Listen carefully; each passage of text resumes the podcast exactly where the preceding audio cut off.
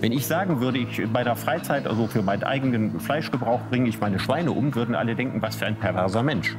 Gleichzeitig aber lassen wir in einem Art und Weise eine industrielle Tiertötung zu, die unseren ganzen Instinkten und unserer Sensibilität widerspricht. Im vorletzten Sommer waren meine Schwester Luzi und ihre Tochter Sophia auf dem Weg in die Sommerferien nach Usedom. Auf der Autobahn überholten sie einen LKW, wechselten also die Spur und ein Audi flog mit einer Geschwindigkeit von 200 und 180 Stundenkilometer in sie hinein und stieß das Auto von der, von der Autobahn. Meine Schwester Luzi starb an diesem Ort, auf diesem Acker neben der Autobahn. Ihre Tochter Sophia starb im Hubschrauber. Gäbe es auch in Deutschland ein Tempolimit, wäre die Geschwindigkeitsdifferenz viel kleiner, der Aufprall viel schwächer und der Unfall höchstwahrscheinlich nicht tödlich gewesen.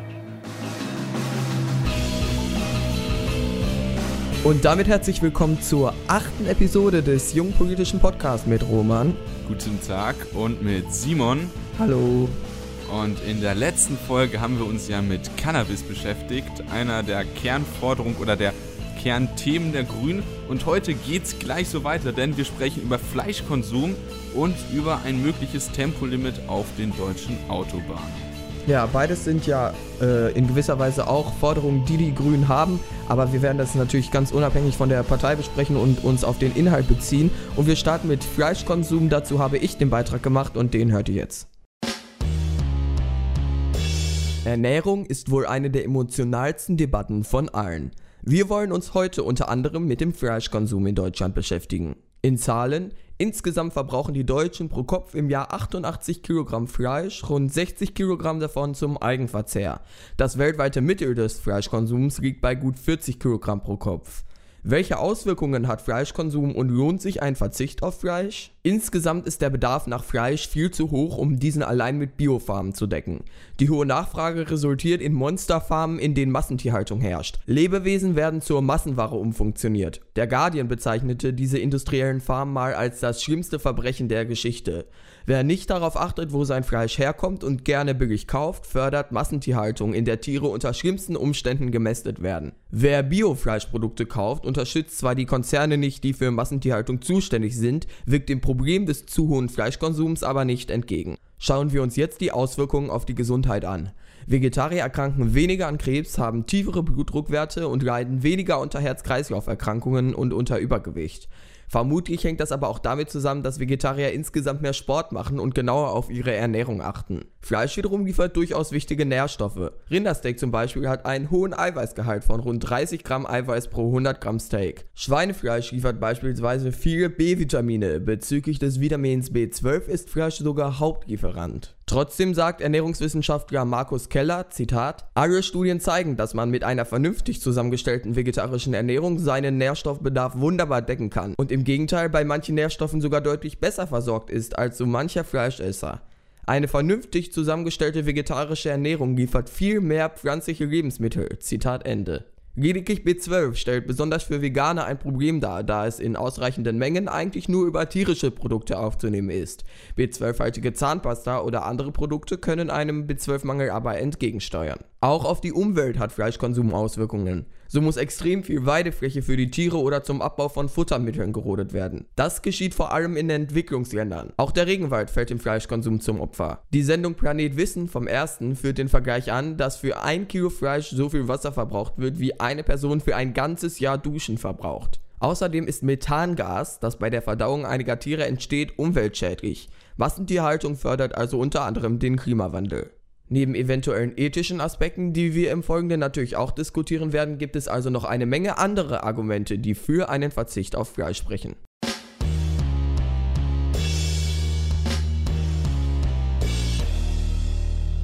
Ja, über ethische Gründe, kein Fleisch zu essen, könnte man wirklich sehr, sehr lange diskutieren. Und das sage gerade ich als Fleischesser der, ich glaube, jetzt im Laufe dieser Folge ein bisschen was in Schwitzen kommen wird. Aber ähm, ich werde euch auf jeden Fall mal probieren zu erklären, warum ich denn noch Fleisch esse. Mhm. Und ähm, der Simon, ich, das weiß ich gar nicht, inwieweit du das ähm, offen handelst, so, aber ja. also Simon ist Vegetarier und kann am besten selber was zu sagen, ne? Ja, ich bin halt Vegetarier auch noch nicht allzu lange, jetzt, ich glaube, acht, neun Monate insgesamt. Ich hatte mal äh, auf meinem YouTube-Kanal dazu ein Video gemacht und dann ganz viel recherchiert. Und ähm, ich war mir vorher eigentlich schon immer so bewusst, dass ich es nicht mit Argumenten rechtfertigen kann, Fleisch zu essen. Und nach dem Video habe ich es mir dann auch vorgenommen und bis jetzt äh, ohne Probleme durchgezogen. Also so gesehen bin ich auch Vegetarier seit gestern Mittag. Ah, guck mal, das ist ja ein Anfang. Die Frage ist natürlich nur, wie lange du es dann aushältst, sag ich mal.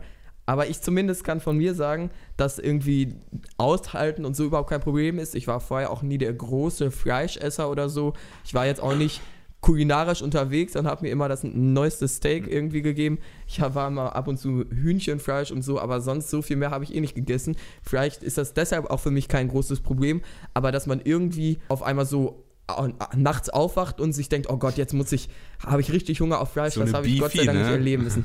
Ja, Gott sei Dank äh, ist das jetzt nicht mein Problem und ich kann mir auch nicht vorstellen, dass das jetzt ernsthaft äh, für andere Menschen ein Problem ist. Ich denke, viele wollen es dann einfach auch äh, nicht wirklich wahrhaben und sich dann gar nicht erst mit beschäftigen ähm, und reden sich dann ein, dass sie es doch gar nicht könnten. Ich glaube, im Prinzip kann es eigentlich jeder und ich kann aus Erfahrung sagen, dass es für mich jetzt kein großes Problem war. Ja, ich glaube wirklich, dass das auch so ein bisschen was damit zu tun hat, ähm, inwieweit man mit, okay, das klingt jetzt falsch, aber mit Fleischessen groß geworden ist. Also, mhm. ähm, ich weiß zum Beispiel, meine Großeltern, die haben immer sensationellen Braten, Gul oh, das, oh, ich kriege jetzt schon Hunger. Also, die haben immer wunderbare Fleischgerichte gemacht. Ja. Und ähm, wenn das so als Kind für einen normal ist, dann weiß ich nicht. Also, ich bin mir bewusst, dass es ähm, bestimmt ethisch korrekter wäre. Ich weiß gar nicht, ob man das sagen kann, aber es wäre auf jeden Fall, äh, ja, also eigentlich sollte man kein Fleisch essen, dafür gibt es genug Gründe, das werden wir bestimmt alles gleich ausdiskutieren. Trotzdem mhm. ist es bei mir so, dass ich als erstes gewissermaßen, weil es klingt so, als ob ich jeden Tag 10 Tonnen Fleisch essen würde, aber ich bin gewissermaßen damit aufgewachsen und ähm, bin mir auch bewusst, dass, äh, oder lehne Massentierhaftung, äh, Massentierhaltung und sowas ähnliches komplett ab und versuche wirklich auch beim Einkauf, selbst jetzt, wenn ich ähm, langsam anfange, selber mit meinem Geld haushalten zu müssen und ähm, die Eltern halt sozusagen nicht immer alles da ähm, ja, den Kühlschrank liegen und selber mal gucken muss, weil ich probiere wirklich selber, dass das, wenn ich mir mal Fleisch kaufe und mir das mal leiste, dass es dann auch Fleisch ist, das ähm, gut ist. Also wir zum Beispiel, wenn wir grillen, haben wir immer einen Landmetzger und ähm, ja. Da muss ich persönlich sagen, ist es, weiß ich, das ist keine Massentierhaltung, das ist keine industrielle Tierhaltung und das ist für mich in Ordnung, denn da bin ich so ein bisschen was traditionell. Der Mensch hat schon immer Fleisch gegessen. In gewisser Weise hat das was mit Lebensqualität zu tun. Also, dass das ähm, einfach ein Nahrungsmittel ist wie jedes andere, das eine spezielle Vorgeschichte hat. Also das ja. ist so mein Versuch, das ethisch irgendwie hinzubiegen. Okay, ja, ich habe jetzt bei deinem Monolog äh, viele Punkte gehabt, wo ich jetzt schon ähm, ja, weiter darauf eingegangen werde. Du hast ja zumindest die Geschichte erzählt ja jetzt auch, dass du eben jetzt bald äh, selber oder jetzt schon selber wirtschaftest und dann eben gucken musst. Und als Student ist es natürlich auch schwierig, dann, sage ich mal, regelmäßig irgendwie mal nicht das billige Fleisch zu nehmen, sondern auch Biofleisch zu kaufen. Da kann man natürlich auch drüber sprechen, ob jetzt nicht nur Studenten, sondern Leute, die es sich erst recht nicht leisten können, inwiefern die denn eine ethische ja, Schuld tragen, wenn sie, sag ich mal, fast gar keine andere Möglichkeit haben. Das ist noch interessant. Ja, du hast ja noch das Argument aufgeführt, dass es irgendwie die Menschen schon immer gemacht haben, aber ich weiß nicht, dass ich glaube, weiß auch selber, ist jetzt so ein Argument, ja, das ja, ja, eigentlich das nicht wirklich viel bringt, weil damit kann man alles rechtfertigen, was früher mal so war und da gibt es eine Menge, ich glaube, die du nicht vertrittst von Werten, die früher mal so waren. Ja, also man könnte mit Mord, Vergewaltigung alles Mögliche legitimieren. Ja, genau. Krieg. Ähm, Pkw-Maut, also alles. Hatten wir mal eine Pkw-Maut? Also bevor? Boah, ich weiß, ich stelle immer so Fragen. Ja, ich, ich glaube, es wird wieder Zeit dafür, dass ich recherchiere und jetzt hier mal kurz was einblenden muss. Ey, du machst mir aber auch immer Arbeit. Das tut mir so wahnsinnig leid. Ne? Das sind einfach so Gedankenblitze, die auf einmal in meinen Kopf reinströmen. Tja. Dann sage ich es und denke mir so, okay. Jetzt seid ihr auf jeden Fall ähm, gleich einmal ganz kurz schlauer. Eine Pkw-Maut hat es bis jetzt in Deutschland noch nicht gegeben. Du hast sehr viele ähm, Sachen halt angesprochen, wo man wirklich drüber diskutieren muss. Also ähm, vor allem bei den finanziell und sozial schwachen Leuten, inwieweit die ähm, ein Anrecht auf Fleisch haben, was, also Anrecht ist nicht falsch, aber wenn sie Fleisch kaufen, können sie sich kein qualitativ hochwertiges Fleisch, das nicht ähm, aus der industriellen Massentierhaltung stammt, können sie sich einfach nicht leisten. Mhm.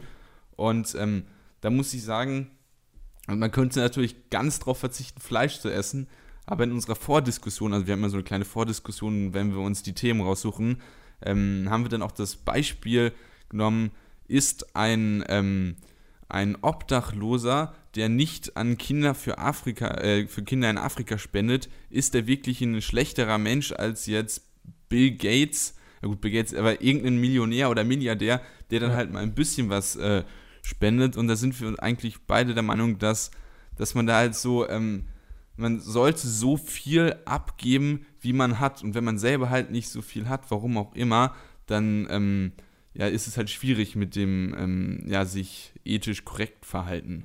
Ja, ich denke, das muss dann auch äh, jeder Mensch für sich selbst eben äh, mit sich selbst abmachen, ob er dann sich das leistet oder wenn er sich nicht leistet, inwiefern das für ihn dann moralisch äh, okay ist. Das ist dann natürlich schwierig, jetzt aus unserer Perspektive über solche Menschen dann zu ja. urteilen. Ja, wir schweifen so ein bisschen was ab. Also, was mich jetzt wirklich mal interessieren würde, du als Vegetarier, ne? Ja. Ähm, zähl einfach mal deine Argumente auf, weil wir haben jetzt sofort mit dem äh, Argument 50 angefangen, haben wir aber Argument 1 und 2 äh, noch gar nicht genannt. Boah, also was heißt Argumente? Ich, so viele Argumente gibt es nicht. Ich bin halt einfach der äh, Überzeugung, ähm, dass es kein Argument dafür gibt, dass es ähm, ja, rechtfertigt, Fleisch zu essen, weil man äh, eben ja logischerweise dadurch, dass man Fleisch konsumiert, äh, Leute dazu beauftragt, äh, ja, Tiere zu töten und dass man eben ja, verantwortlich ist für den Mord an Lebewesen. Und ich finde, wenn man das eben jetzt miteinander aufwiegt, diesen kurzen Genuss, den man hat, wenn man jetzt vielleicht ein Steak isst, gegenüber äh, einem Mord an einem Lebewesen, ist das für mich so ein moralisches Ungleichgewicht, dass ich es für mich persönlich nicht verantworten kann, Fleisch zu essen. Also du, du ähm, ziehst da keine Unterschiede bei dem Wert eines Lebens ähm, von Doch. einem Menschen und einem Tier. Oder weil es gibt ja immer dieses zugegebenerweise Schwachsinnsargument von ähm, Gegnern von Vegetariern und Veganern, die sagen, Pflanzen haben auch Gefühle. Und das stimmt ja rein biologisch nicht. Also Pflanzen ja. haben kein Nervensystem und können deswegen keinen Schmerz empfinden. Aber für mich persönlich gibt es dann noch deutliche Unterschiede von der Lebenswertigkeit von einem Mensch und einem Tier. Ja, ähm, ich verstehe. Also erstmal nochmal kurz zum biologischen Aspekt. Es gibt tatsächlich sogar Pflanzen, die eine unterentwickelte Form von einem Nervensystem haben, aber denen fehlen dann Rezeptoren und generell ein Gehirn, um diese Reize überhaupt umzuleiten. Also zumindest nach dem aktuellen biologischen Kenntnisstand können Pflanzen keinen Schmerz empfinden und selbst wenn es so wäre, würden trotzdem Fleischesser mehr Schmerz, äh, Schmerz verursachen, weil allein die Mästung des äh, Tieres so viel Pflanzen, sage ich mal, verbraucht, dass ja, dann offensichtlich selbst dann noch ein klares äh, Schmerzungleichgewicht da wäre. Ja, jetzt, ich habe ja auch nicht gesagt, ja. dass das Argument sinnvoll wäre, aber jetzt äh, ja, Lebenswertigkeit Mensch gegen Tier. Genau. Äh, ja, natürlich, ich äh, sehe auch jetzt einen Unterschied zwischen einem Mensch und einem Tier und für mich ist es auch was anderes moralisch, ob man jetzt einen Menschen tötet oder ein Tier tötet. Ähm, genauso ist es für mich ein Unterschied, ob man jetzt ein Schwein tötet oder eine Ameise tötet oder ob man eine Ameise tötet oder eine Pflanze tötet. Aber unabhängig davon, dass auch ich denke, allein aufgrund des, ja, der Intelligenz, um, dass ein Menschenleben, so hart das vielleicht klingt, auf jeden Fall in meinem Verständnis wertiger ist als das Leben von irgendeinem Tier, ist es für mich trotzdem, dieses Tierleben hat einen, trotzdem einen hohen Wert, weil es immer noch ein Leben ist und ein Lebewesen, dass diese trotzdem vielleicht etwas abgestufte Wert, auch wenn man das natürlich jetzt nicht so klar festlegen kann, nicht vergleichbar ist mit dem, äh, oder nicht gleichzusetzen ist mit dem kurzen Genuss eines Steaks. Was würdest du denn eher töten? Eine Fliege oder so einen riesig alten, schönen Baum? Äh, weiß ich nicht. Das ja, also, also ich, ich möchte nur sagen, dass halt diese, diese, also dass man erstmal so eine Skala an sich aufzustellen von der Lebenswertigkeit, das ist sehr schwierig. Natürlich. Ähm, und es gibt bestimmt auch Situationen, wo einem der Tod von dem eigenen Hund näher geht als der Tod von, was weiß ich, irgendeinem, äh, das klingt jetzt mega fies, aber irgendeinem Menschen in Australien oder so, ja, den ja, man halt nie gekannt hat. Ja, so. verstehe ich. Ähm, aber die Sache ist einfach für mich, dass Tiere natürlich in gewisser Weise auch Rechte haben. Okay, das klingt aber auf jeden Fall Doch, ethisch, ja. ethische, ethische Rechte, wollen wir es so formulieren. Also keine juristischen, aber ethischen Rechte. Und ähm, dass Tiere aber trotzdem in gewisser Weise den Menschen nutzen Ja. und nutzen dürfen. Und ähm, so, solange, solange das Leben in gewisser Weise nicht halt wie in unserer industriellen Massentierhaltung ist, ist es für mich in Ordnung, wenn man dann jeden Sonntag ähm, sich dann auch mal oder zu speziellen Tagen ein Stück Fleisch gönnt, als Le Stück Lebensqualität.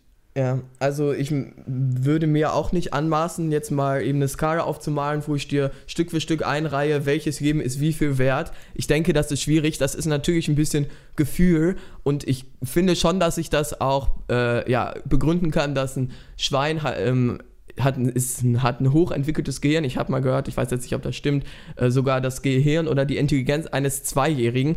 Und daran mache ich dann auch ein bisschen Lebensqualität dran fest, die nicht vergleichbar ist mit der äh, einer Pflanze, selbstverständlich.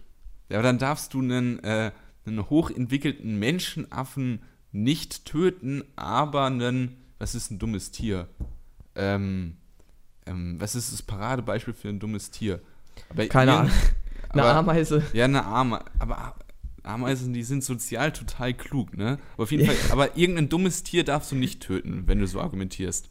Äh, darfst du töten, meinst du? Im Darfst du. Gegensatz zu dem ja, anderen. Ja, ja, ja, ja, genau, Entschuldigung. Ähm, nee, ich äh, argumentiere so, dass ich gar nichts davon töten darf, weil das alles mir selbst, das dumme Tier, eine, äh, trotzdem noch eine hohe Lebensqualität hat und eine Pflanze, die ich esse, ähm, empfindet keinen Schmerz. Und das für mich ist schon mal ein krasses Argument, hat keinen selbst ähm, entwickelten Geist und diese Lebensqualität ist unabhängig davon, dass ich eine Pflanze essen muss, weil ich sonst sterbe.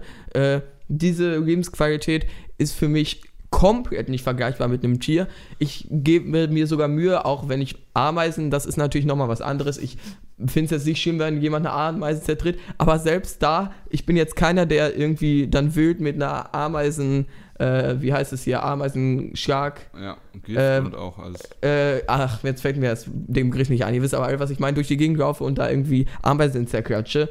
Äh, Also ich auch wenn das natürlich nicht vergleichbar ist mit dem äh, der Lebensqualität eines Schweins, weil da eben die Intelligenz weiterentwickelt ist und für mich somit auch die Lebensqualität eine andere ist. Also rechts von mir liegt, du wirst es nicht glauben, eine Fliegenklatsche. Fliegenklatsche war der Begriff, Ja, Dankeschön. Ähm, ja, also ich glaube, man sieht da, dass ähm, wir beide Ansichten haben, die wahrscheinlich auch beide ihre Gründe haben, aber es gibt auch ähm, sachliche Argumente, die ähm, die ganze Frage etwas eingrenzen. Da gibt es zum Beispiel die Problematik bei der Jagd. Das heißt, wir haben irgendeine Tierart, zum Beispiel Rehe, und davon gibt es eine Überpopulation.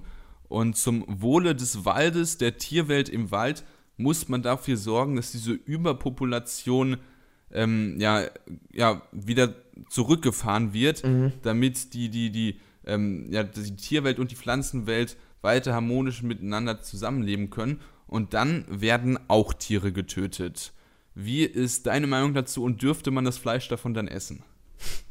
Also, ich sag mal, wenn ein Tier tot ist, ähm, dann kann man dann, ob, dass man dann auf das Fleisch verzichtet, das ist ja, sag ich mal jetzt, gibt es ja keinen richtigen moralischen Grund für. Ich esse nur generell kein Fleisch auch. Also ich weiß, man kennt das ja vielleicht jetzt irgendwie, dass Leute zu viel Fleisch eingekauft haben aus Versehen und dann was überbleibt. So, dann könnte man natürlich jetzt moralisch äh, sagen, ja, warum isst du das denn nicht? Das ist doch eh tot.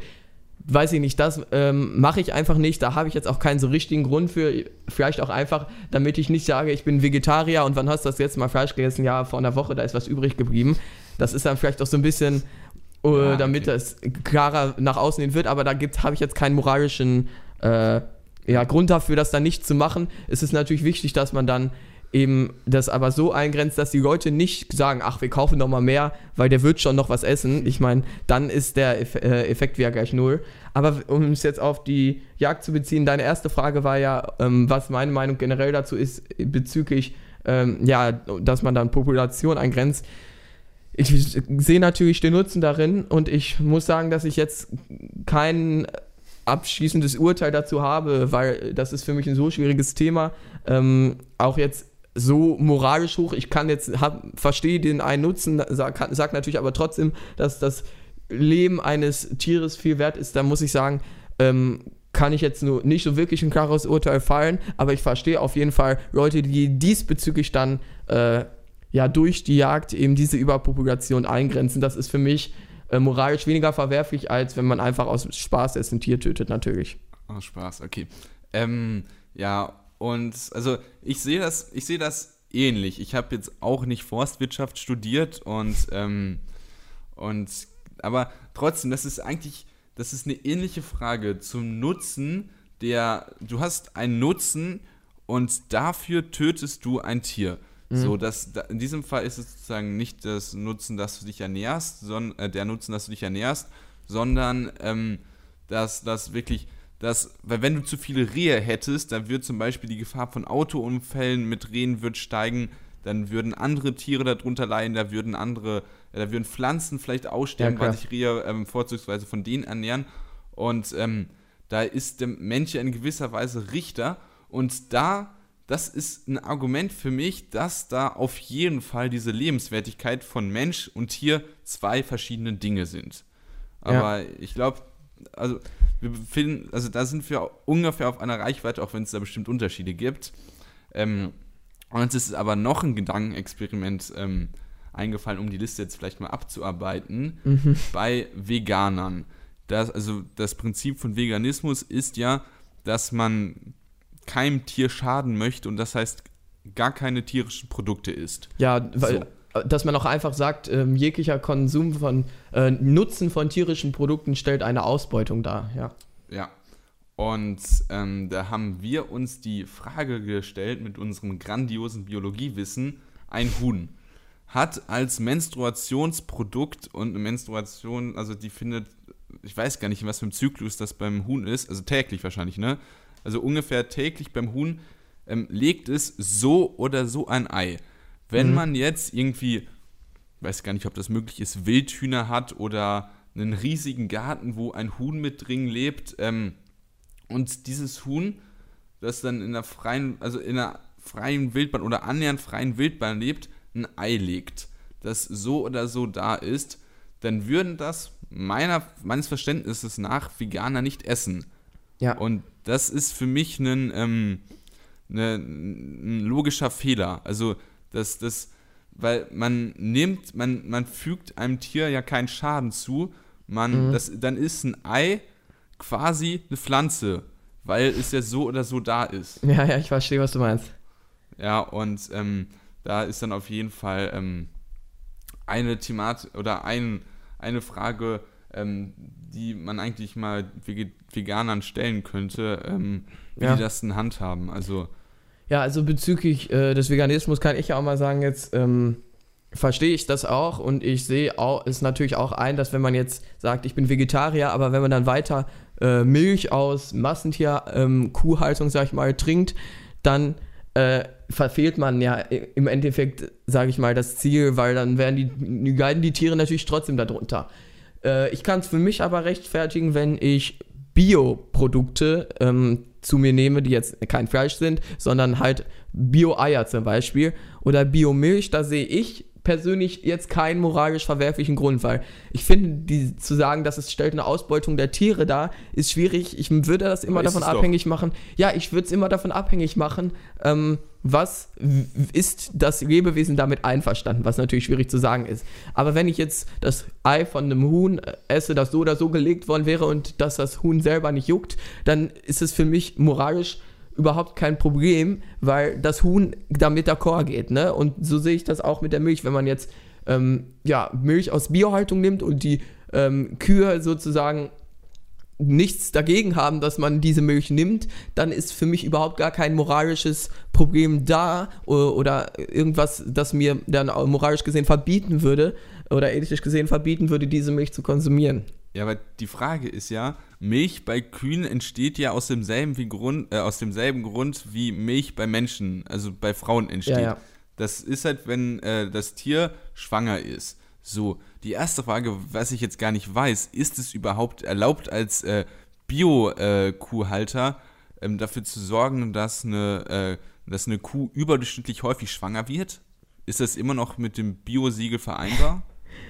ja, gut. Okay, nee, okay. Hier kommt wieder eine kleine, eine kleine Einblendung, weil Roman für uns jetzt mal eben recherchiert, wie das so ist. Ja, das mache ich auf jeden Fall. Okay. Sowohl Bio- als auch Nicht-Bio-Kühe werden jährlich geschwängert. Den Tieren wird ihr Kalb nach der Geburt weggenommen und die Milch, die normalerweise für das Kalb bestimmt ist, wird bekanntermaßen gemolken.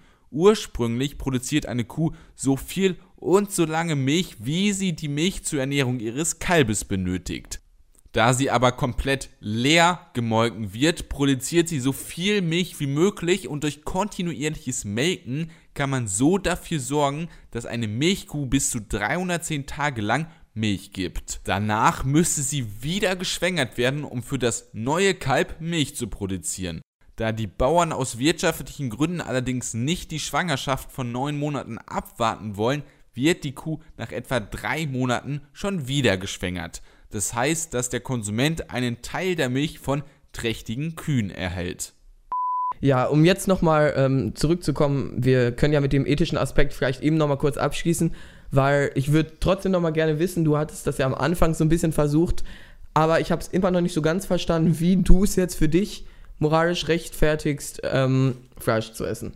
Ja gut, er nutzt jetzt eine Position natürlich immer komplett aus, das ist aber auch ein gutes Recht. Ähm, ähm, ich bin mir bewusst, dass ähm, dass meine Argumentation ein bisschen was ähm, Hand- und Fußlos ist. Das sagt man nicht so, aber ich sage es ja, trotzdem. Ja, ich weiß, was du meinst. Hat kein, ähm, Hand, hat kein Hand und Fuß, sagt man ja. Genau, das meinte ich. Ähm, aber bei mir ist es wirklich die Sache, dass ähm, ich Massen, also wie gesagt, Massentierhaltung, da bin ich komplett gegen, achte auch darauf, dass wenn ich Fleisch esse, dass es wirklich Fleisch ist, das so entstanden ist, dass ein Tier ähm, ein, Leben geführt hat, was einem Tier gerecht ist. Das heißt, es war auf einer Weide. Es hat jetzt nicht in der freien Wildbahn gelebt, aber es war auf mhm. einer Weide, hatte Artgenossen und ähm, hat ein einigermaßen erfülltes Leben geführt. Und ich, für mich ist es aus dem Mensch-Tier-Verhältnis ethisch, ähm, ja, äh, also ist es verständlich, dass man sozusagen dann sagt, aus äh, aus dem Grund, dass ich mich ernähren möchte und diesen Lebensgenuss zum Beispiel da äh, äh, gerne oder dass ich halt gerne Fleisch konsumieren würde, was ein bisschen was Lebensqualität für mich ist, mhm. ähm, habe ich das Recht als Mensch, als ein Wesen, das äh, weiterentwickelt ist, den Naturkreislauf äh, auszunutzen und dieses Tier dann zu töten. Ja, alles klar. Du hattest ja jetzt nochmal ähm, Biohaltung angesprochen. Da finde ich, können wir nochmal einen guten Bogen schlagen, weil du ja eben gesagt hättest, dass, äh, hattest, dass du ja darauf achtest, dass dein Fleisch dann auch aus Biohaltung kommt. Äh, du wirkst dann damit aber natürlich einem Problem, das existiert, nicht entgegen. Und zwar, dass der Bedarf oder äh, nach Fleisch oder eben dieser Fleischkonsum, was ja unser heutiges Thema ist, so groß ist, dass wir den ohne Massentierhaltung gar nicht decken können. Wenn jetzt jeder auf einmal sagt, ich esse nur noch Biofleisch, das funktioniert nicht. So viel Fleisch kann man durch Biofarmen nicht produzieren. Ähm, deshalb. Aber ich habe ja, hab ja einen Konsumzurückgang. Ja, guck mal, das also, ist ja, das ist schon mal ein Fortschritt, natürlich, das stimmt. Ja. Also das ist, aber das ist für mich, also, äh, also, also ich glaube, meine Argumentation ist äh, eine Art und Weise, zwar nicht lupenrein, aber ethisch ähm, so schwammig, ähm, zu legitimieren, dass man in gewisser Art und Weise dieses Fleisch auch essen darf. Aber ja. das beinhaltet einen eindeutigen Rückgang von Fleisch. Das heißt, man muss sich nicht in jeder Pause immer seine Beefy reinziehen. Ja. Und, äh, Die ja eh nicht bio ist, aber ja. Wir haben ja heute Mittwoch und wie ihr wisst, produzieren wir vor. Und ich hatte äh, gestern habe ich Fleisch gegessen, aber dafür Montag, Samstag, Sonntag hatte ich kein Fleisch gegessen. Mhm. So, und das ist für mich ein eindeutiger äh, Konsumrückgang und das muss passieren. Sonst, sonst hast du natürlich komplett recht, ja. ja. Also wer in diesem unfassbar großen Maße Fleisch isst, das ist äh, schwierig zu legitimieren. Ja, wenn nicht genau. unmöglich. Eben, ja, Fleisch hat nämlich nicht ähm, nur diesen ethischen Aspekt, dass viele Vegetarier sagen, ich esse kein Fleisch mehr, sondern, wie ich auch im Beitrag schon groß angesprochen hatte, hat es noch ganz viele andere Aspekte, hauptsächlich bezogen auf die Umwelt, dass eben, ja, das Methangas, das durch diese krasse Massentierhaltung, die eben dadurch erzeugt wird, dass ganz viel Fleischkonsum, äh, Fleischbedarf besteht, äh, dass durch diese Massentierhaltung eben Methangas ausgestoßen wird, das dem für den Klimawandel verantwortlich ist, auch dass allein für die Produktion von einem Kilo Fleisch, das hatte ich ja auch angesprochen, so viel Wasser verbraucht wird, wie eine Person bei einem ganzen Jahr von Duschen verbraucht das ist natürlich auch nochmal hart, wie viel ja, Wasser da allein verschwendet ja. wird, wenn man sich dann natürlich zu Gemüte führt, dass ja andere Menschen um auf diesem Planeten vielleicht um Wasser ringen. Auch das ist nochmal ein Argument, dann seinen Fleischkonsum, so wie du, dann äh, zurückzufahren. Mhm. Ja. ja ähm, und um das Ganze vielleicht nochmal, also noch auf die Spitze zu bringen, Fleisch ist das größere Klimaproblem als Autos. Ja, tatsächlich. Ja, das ist, äh, das ist traurig und schade, dass man sozusagen nur aufgrund dieses Luxusgutes ähm, so unfassbaren Schaden anstellt. Aber ich glaube, das ist ein gutes Ende, oder? Ja, eben, da muss halt jeder dann aktuell noch, weil es das Gesetz erlaubt, äh, Fleisch zu essen, für sich selbst eben entscheiden, inwiefern er diese ganzen äh, Nachteile moralisch für sich verantworten kann, um dann eben diesen ja, Genuss zu erleben. Wir schlagen jetzt. Du hast ein Fass aufgemacht eigentlich. Habe ne? ich, ja? Warum denn? Äh, ob das jemals gesetzlich so. verboten sein wird, Fleisch zu essen. Ich glaube ja. Hm, also natürlich, es gibt viele Beispiele, wo sich Leute in der Vergangenheit gesagt haben, das ist nie möglich, dass wir irgendwie mal zum Mond fliegen oder so und es ist halt jetzt möglich. ja. ähm, ich sage zumindest, dass es innerhalb der nächsten, oh, ich weiß, also Fleisch, ähm, ähm, künstlich erzeugtes, gentechnisch erzeugtes Fleisch ist das für dich auch Fleisch oder ist das ein Ersatzprodukt? Nein, also eben, ich wollte ja gerade nochmal ansprechen, das hast ja jetzt, ähm, sag ich mal, impliziert ein bisschen, dass äh, sich die Menschheit ja auch eh weiterentwickelt und dass es in Zukunft durchaus vielleicht möglich sein wird, da ist die Forschung gerade dran, dass man Fleisch züchten kann ohne ja. das Tier. Also einfach durch Zellen. Wenn das funktioniert, dann wird und das, das ausreichend funktioniert, dann ja doch, das ist auch Fleisch. Ich meinte jetzt halt. Aber das, das meinst du nicht, ne? Nee, das meinte ich nicht, genau. Also ich glaube, dass das durchaus äh, in Zukunft, wenn das funktioniert, dass dann irgendwann auch gesetzlich äh, ja, Fleisch verboten wird. Und man sieht ja auch eh statistisch, Vegetarismus ist kein Trend oder so, sondern es gibt kontinuierlich mehr Vegetarier und dass wir zumindest in die Richtung gehen, dass in 200, 300 Jahren sich die Menschen, so wie wir uns heute vielleicht fragen, wie konnte man damals Sklaven halten, die Menschen vielleicht fragen werden, wie konnten die damals Tiere für ihren Fleischkonsum töten. Ja. Aber ich sage, bis 2075 werden wir, ähm, wird es nicht verboten Nein, sein, in Deutschland das glaube ich auch nicht. Ja. Das glaube ich auch nicht. Gut, dann war es das mit dieser Thematik und ähm, wir machen jetzt wieder, also das ist häufiger, wir machen jetzt wieder einen thematischen Umschwung, der größer nicht sein könnte. Das stimmt. Vom äh, Fleischkonsum zum Tempolimit. Und dieses Mal habe ich einen kleinen Beitrag dazu vorbereitet, der wirklich, da bin ich stolz drauf, 100% neutral ist. In Deutschland haben im vergangenen Jahr 3206 Menschen im Straßenverkehr ihr Leben verloren. Das sind etwas weniger als neun Tote pro Tag. Eine der Hauptunfallursachen ist überhöhte Geschwindigkeit. Deswegen werden die Rufe nach einem Tempolimit für die deutschen Autobahnen immer lauter. Doch was spricht dafür und was dagegen? Fakt ist zumindest, dass es auf der Welt kein weiteres mit Deutschland verkehrstechnisch vergleichbares Land gibt, das kein Tempolimit hat. Neben der Autonation Deutschland haben nämlich nur drei Bundesstaaten in Indien, Nepal, Myanmar, Burundi Bhutan, Afghanistan, Nordkorea, Haiti, Mauritianien, Somalia und der Libanon kein Tempolimit.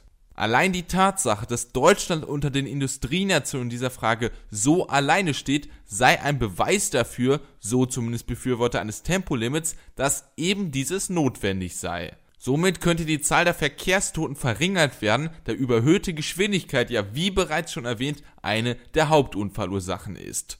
Das bestätigt auch das Umweltbundesamt. Durch ein Tempolimit werde die Verkehrssicherheit erhöht und zusätzlich würden Lärmbelästigung und Schadstoffemissionen verringert werden.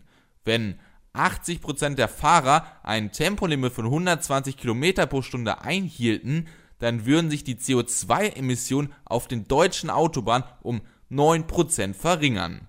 Außerdem spricht sich eine Mehrheit von 56% für ein Tempolimit allerdings von 150 Stundenkilometern auf den deutschen Autobahnen aus. Ein Tempolimit von 130 Kilometern pro Stunde wird allerdings von 56% der Befragten abgelehnt. Eine eindeutige Mehrheit gibt es also auf keiner Seite. Eine Organisation, die sich gegen ein Tempolimit von 130 km pro Stunde ausspricht, ist der eingetragene Verein Mobil in Deutschland.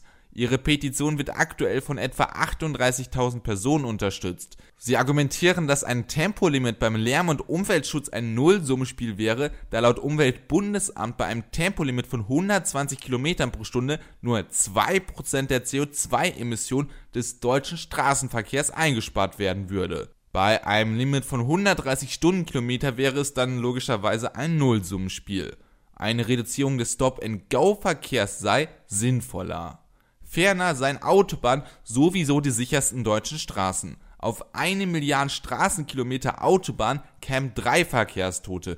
Beim restlichen Verkehrsnetz sind es 9,6 Tote. Deshalb gäbe es Handlungsbedarf bei diesen Straßen. In der deutschen Parteienlandschaft sind die FDP, die CDU und die AfD gegen ein Tempolimit. Die Grünen und die Linken fordern ein Tempolimit von 120 km pro Stunde auf den deutschen Bundesautobahnen und die SPD hat sich nicht klar positioniert. Zum Ende kann man die Zahl der Verkehrstoten in Deutschland vielleicht noch international vergleichen. Auf eine Million Einwohner gab es in Deutschland im Jahr 2015 43 Verkehrstote.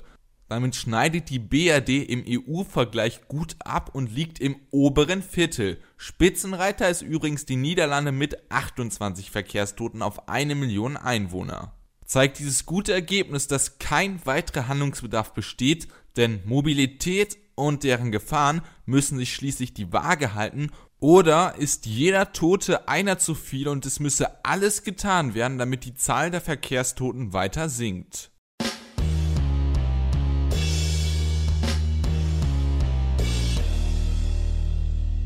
Verglichen mit dem Rest der Welt sterben in Deutschland tatsächlich durchaus weniger Menschen im Verkehr als in vielen anderen Ländern. Trotzdem wird hierzulande über ein Tempolimit diskutiert und dafür gibt es auch gute Argumente, wie du sie ja schon im Beitrag jetzt auch angesprochen hattest. Kannst du ja nochmal vielleicht kurz äh, einmal wiederholen?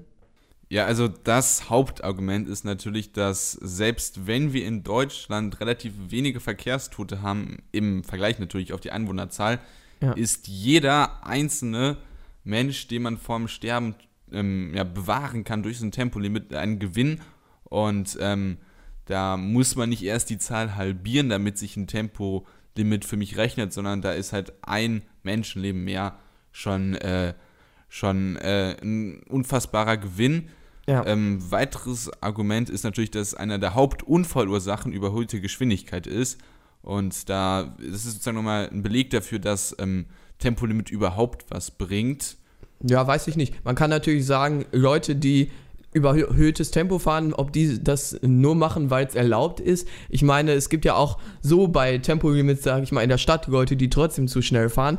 Aber ich denke auf jeden Fall auch, dass so ein Tempolimit, das klar dasteht, nochmal auf jeden Fall eine positive Auswirkung hat, weil die Leute dann nicht legal, sage ich mal, ja, so schnell durch über die Straße rasen dürfen du kannst ja nicht sagen, ja, ich bin dafür, dass Mord nicht verboten ist, weil es ein paar Leute geben wird, die trotzdem morden. Nein, das natürlich ja nicht. Argument. Ich bin da auch für ein Tempolimit. Ich wollte nur sagen, weil du meintest, das wäre auf jeden Fall auch ein Argument dafür.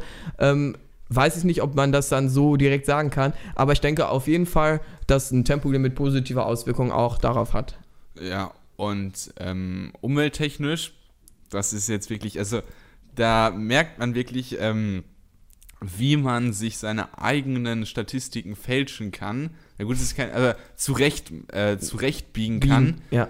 Denn ich habe in dem äh, Beitrag ja zwei Zahlen erwähnt zum CO2-Ausstoß bei einem Tempolimit von 120 Stundenkilometern.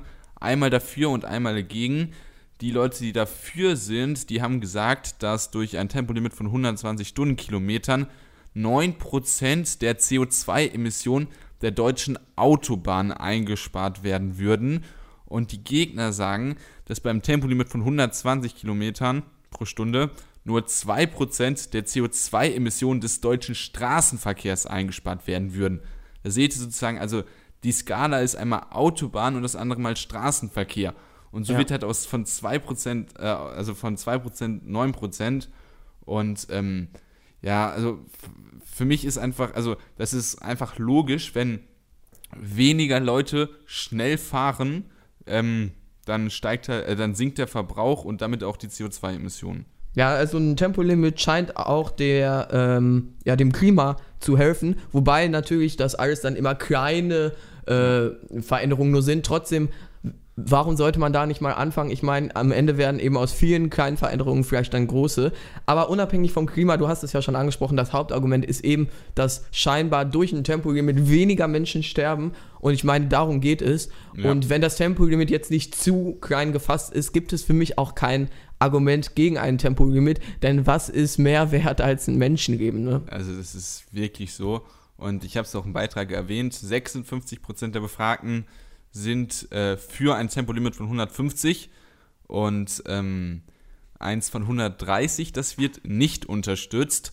Und ähm, also ich persönlich, der ähm, auch gerne mal auf der Autobahn Richtgeschwindigkeit fährt und ähm, bei der Richtgeschwindigkeit ist es ja so, dass ähm, man da eine, eine ich nenne es mal Toleranzspanne von äh, 20 Kilometern pro Stunde hat, hoch und runter, die man halt beim Überholen oder mal beim langsamer Fahren, äh, die sozusagen ja. noch innerhalb des Raumes, der empfohlen wird, ähm, dring ist.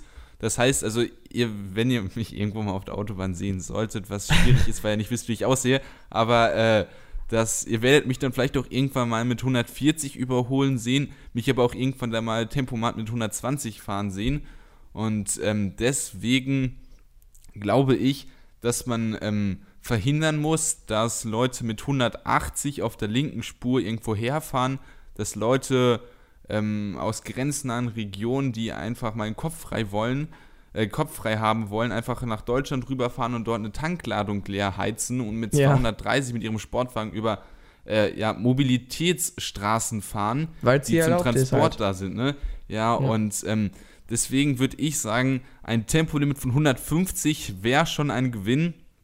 Ich bin aber für ein Tempolimit wie in Polen, das heißt 140 Stundenkilometer ähm, die Höchstgrenze. Ja, da muss man dann halt ähm, über die Teil äh, Detailfrage später diskutieren. Das ist halt auch so ein typisch deutsches Ding, eben dieses Tempolimit, dass ja viele dann sagen, ja, ich will aber auf der Autobahn auch mal so schnell fahren, wie ich möchte. So zeitgemäß ist das eben, wie du es angesprochen hast, nicht mehr, dass sehr viele andere Länder gibt, in denen, ähm, ja, wie du im Beitrag gesagt hattest, ein Tempolimit normal ist und dass eben die Länder, in denen es kein Tempolimit gibt, ja, wirtschaftlich und einfach nicht vergleichbar sind mit Deutschland, ja, also, was die meine, Entwicklung Afghanistan, angeht. Ja. Afghanistan, ja. mit einem Panzer kannst du gar nicht 150 fahren. Wir merken halt einfach, äh, Deutschland, also vergleichbare Länder, ja. Länder, die vergleichbar sind mit Deutschland, haben alle ein Tempolimit. Für uns wird es jetzt scheinbar dann auch Zeit. Ja, das Einzige, was man hier wirklich nochmal belächeln könnte, weil wir ja vor einigen Folgen über die SPD gesprochen haben, hier äh, positioniert sich die SPD einfach gar nicht. Das tut mir halt im Herzen weh, wenn eine sozialdemokratische Partei da einfach keine Stellung bezieht. Also sie könnte ja ein Zwischending von äh, Grünen und Linken und dann halt den rechten Parteien FDP, CDU und AfD machen und sagen, Tempolimit 150, aber nee. Und das ist, finde ich, einfach traurig. Aber ja, das Tempolimit ist, glaube ich, aber halt auch so ein Thema, das für manche Menschen leider tatsächlich dann auch äh, wahlentscheidend ist. Ich habe mit einem Klassenkameraden gesprochen, der so, äh, warum würdest du die Grünen nicht wählen? Ja, die sind für ein Tempolimit. Ja. Das sind die zentralen Fragen, weshalb man eine grüne Partei nicht wählen sollte. Ne? Ja, daran sieht man halt, deshalb positioniert sich dann wahrscheinlich auch so eine SPD nicht, weil sie eben dann auch solche Stimmen nicht verlieren möchte. Naja. Ja, ich denke, das war's dann schon ähm, mit der Episode, mit der achten Episode des Jungen Politischen Podcasts, mit der letzten vorproduzierten Folge. Hiernach geht's wieder aktuell weiter. Also nächste Woche könnt ihr uns wieder mit, ähm, ja, könnt ihr euch wieder über sehr aktuelle Themen freuen. Hoffentlich. Wir sind ja. natürlich im Sommerloch, muss man auch bedenken. Das ja, ist ganz gut, dass wir jetzt auch ein paar, ja, allgemeinere Themen nehmen, denke ich. Ja, also wir haben es, glaube ich, schon mal gemacht, dass wir ähm, bisschen was gewettet haben, also jetzt beim Bundestagswahlausgang, das ist auch schon vier Folgen her, äh, drei Folgen, mal so als Orakel, was glaubst du, was könnte denn in den paar Wochen geschehen? Ach was so. weiß ich, SPD unter 20 Prozent. ähm, Ja, FDP 15%. Christian Lindner hält irgendeine Rede, die das Volk bewegt. Nein, keine Ahnung. Donald Trump schafft es, auf einer unfassbar schwierigen Golfstrecke ein Hole in One zu äh, erreichen. Könnte sein. Ja, wir sehen uns dann nächste Woche wieder und ähm, ja, dann bis zum nächsten Mal. Tschüss. Ach, ach, ach, übrigens, ähm, ihr könnt uns auf Twitter folgen und Na, wenn, ihr, selbstverständlich. wenn ihr einen Kommentar zur Folge verfassen wollt, dann ähm, geht ihr einfach auf unsere Website jupopodcast.wordpress.com und ähm, geht dann auf den Beitrag zur achten Folge draufklicken und dann könnt ihr unten einen Kommentar verfassen. Jetzt ist aber endgültig Schluss, würde ich sagen, oder? Ja, Dann tschüss. tschüss, Gön.